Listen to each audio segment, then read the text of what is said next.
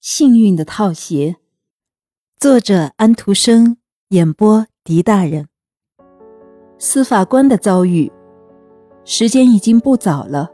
醉心于汉斯时代的司法官克纳卜想要回家去，事情凑巧得很，他没有穿上自己的套鞋，而穿上了幸运的套鞋。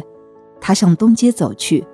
不过，这双套鞋的魔力使他回到三百年前汉斯的朝代里去，因此他的脚就踩着街上的泥泞和水坑，因为在那个时代里，街道是没有铺石头的。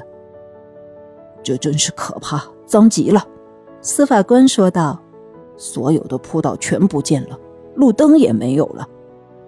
月亮出来还没有多久，空气也相当沉闷。因此，周围的一切东西都变得漆黑一团。在最近的一个街角里，有一盏灯在圣母像前照着，不过灯光可以说是有名无实。他只有走到灯下面去，才能注意到他，才能看见他抱着孩子的圣母画像。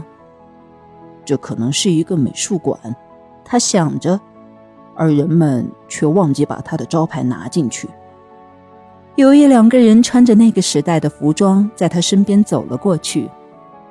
他们的样子真古怪，他们一定是刚刚参加过一个化妆舞会。这时，忽然有一阵鼓声和笛声飘来，也有火把在闪耀着。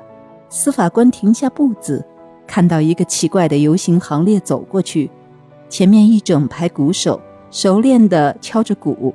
后面跟着来的是一群拿着长弓和横弓的卫士，行列带队的是一位教会的首长。惊奇的司法官不禁要问：这场面究竟是为了什么？这个人究竟是谁？这是西兰的主教。老天爷，主教有什么了不起的事儿要这样做？司法官叹了一口气，摇了摇头：“这不可能是主教。”司法官思索着这个问题，眼睛也不向左右看。他一直走过东街，走到高桥广场，通到宫前广场的那座桥已经不见了。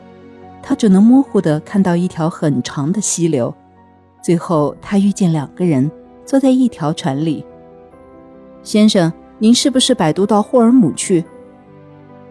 到霍尔姆？司法官说：“他完全不知道他在一个什么时代里走路。我要到克里斯仙码头，到小市场去。”那两个人呆呆地望着他。请告诉我桥在什么地方？这儿连路灯也没有，真是说不过去。而且遍地泥泞，使人觉得好像在沼泽地里走路似的。的确，他跟这两个船夫越谈越糊涂。我不懂得你们波尔霍尔姆的土话，他最后生气地说，而且还把背调向他们。他找不到那座桥，甚至连栏杆也没有了。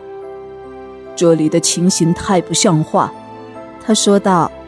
他从来没有想到他的时代会像今晚这样悲惨。我想，我还是叫一辆马车吧。他想到，可是马车到什么地方去了呢？一辆也看不见。